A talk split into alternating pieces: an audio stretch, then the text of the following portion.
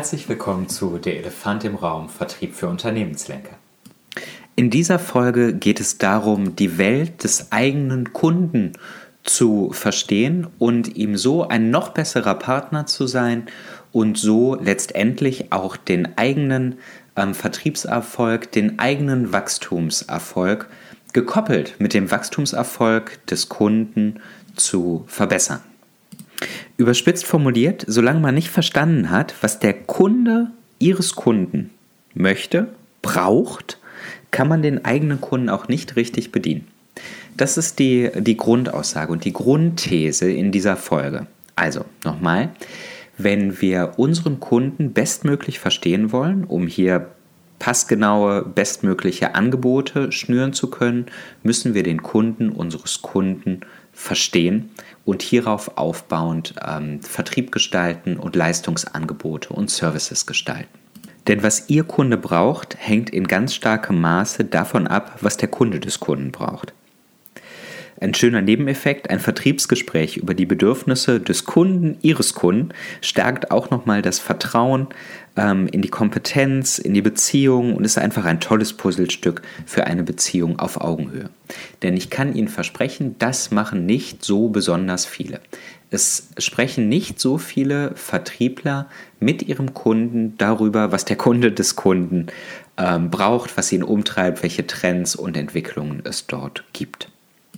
So, jetzt haben wir schon mal ein Grundthema dieser Folge von Der Elefant im Raum. Und der Elefant im Raum, das ist die Mandat-Vertriebs-Podcast-Serie. Mein Name ist Fabian Vollberg und ich bin geschäftsführender Gesellschafter der Mandatmanagement-Beratung in Dortmund. Also dann, Stück für Stück. Ähm, jedes Unternehmen handelt und existiert in einem eigenen, in einem einzigartigen ähm, System mit unterschiedlichsten Faktoren. Da gibt es Reglementierungen, da gibt es Wettbewerber, da gibt es ökonomische Rahmenbedingungen und noch ganz vieles mehr. Und ein Muster verbindet wachstumsstarke Unternehmen ganz, ganz häufig, nämlich die konsequente Ausrichtung an den Kunden und an den Bedürfnissen. Und zwar nicht nur auf der, ähm, auf der Bekenntnisebene, sondern wirklich in der ganz realen Arbeit, in der Ausrichtung der Strategie, in der Definition des, Produkt, des Produktportfolios, in der Vertriebsarbeit ähm, und so weiter. Soweit, so gut und so weit hoffentlich auch bekannt. Kundenorientierung ist kein Nachteil.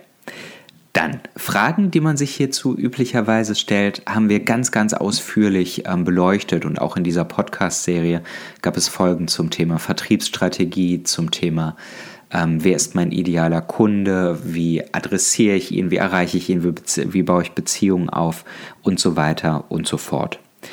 Ähm, Weitere Fragen können sein, wie kann ich seine Bedürfnisse bestmöglich und profitabel befriedigen? Wie kann ich dem Kunden zeigen, was er wirklich braucht und dadurch neue Wachstumsgelegenheiten aufzeigen und neue schaffen?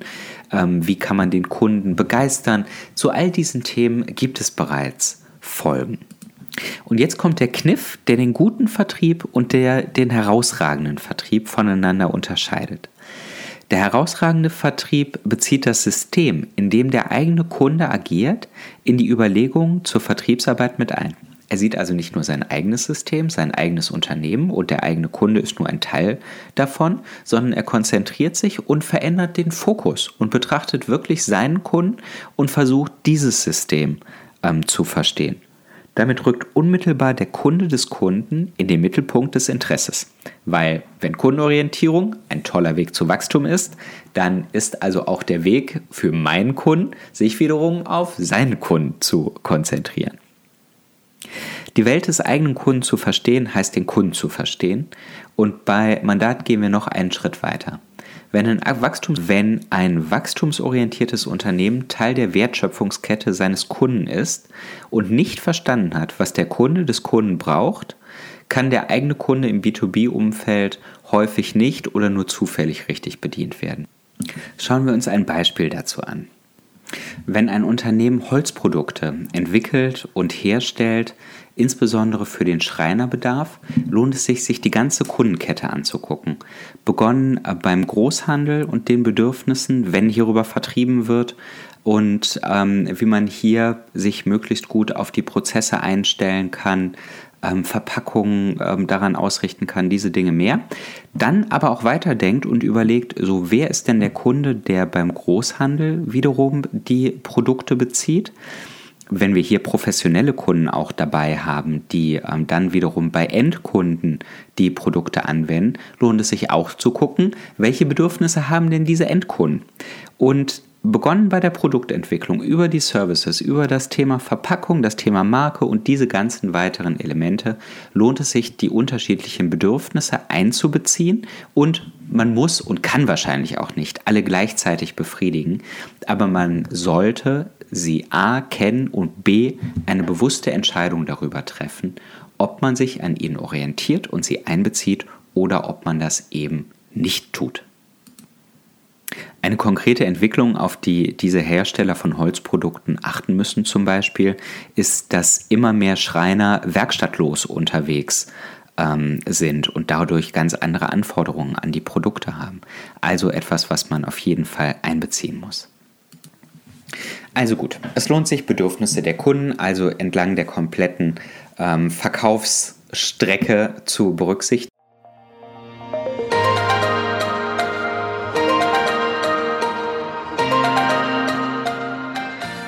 Beschäftigen und insbesondere auch mit den eigenen Kunden darüber zu sprechen. Also wenn ich den Großhandel anstelle dieses Beispielunternehmens, was ich gerade zitiert habe, ähm, vertrieblich bearbeite, lohnt es sich auch hier darüber zu sprechen, warum man die Dinge so gestaltet, wie man sie gestaltet, um nämlich hier Bedürfnisse besser zu befriedigen, der Kunden des Kunden und so größere Abverkaufserfolge ähm, zu erzielen.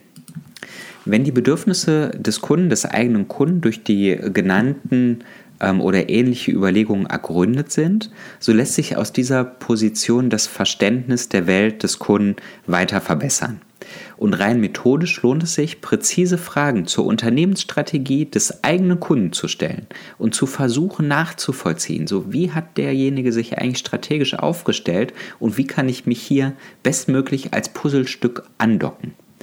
Ähm, bei jedem Punkt kann dann überlegt werden, eben welche Implikationen das für die eigene Marktbearbeitung hat, wie man es Kunden einfacher machen kann, wie man mehr bezahlten Wert für den Kunden einfach schaffen kann.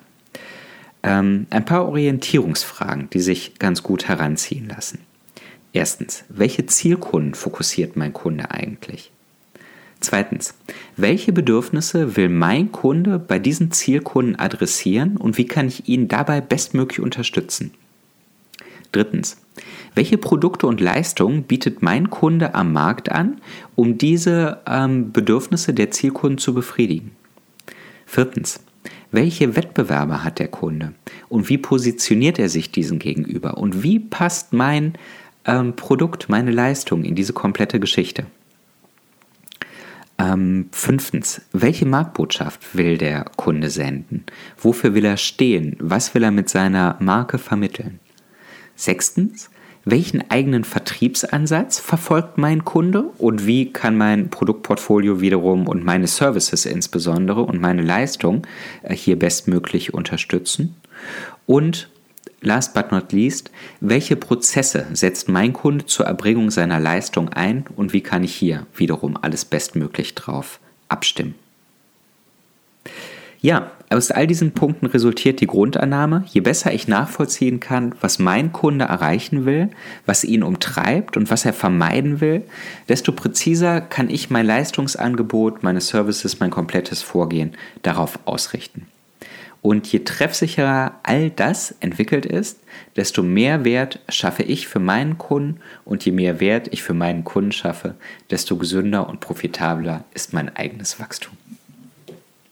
Das war eine ganz kurze und knackige ähm, Folge, in der es darum geht, zu vermitteln und wenn Sie einen einzigen Punkt mitnehmen, versuchen Sie die Welt Ihres Kunden so gut es geht zu verstehen und versuchen Sie insbesondere den Kunden ihres Kunden zu verstehen, das mit in, die, in, in ihre strategischen Überlegungen aufzunehmen.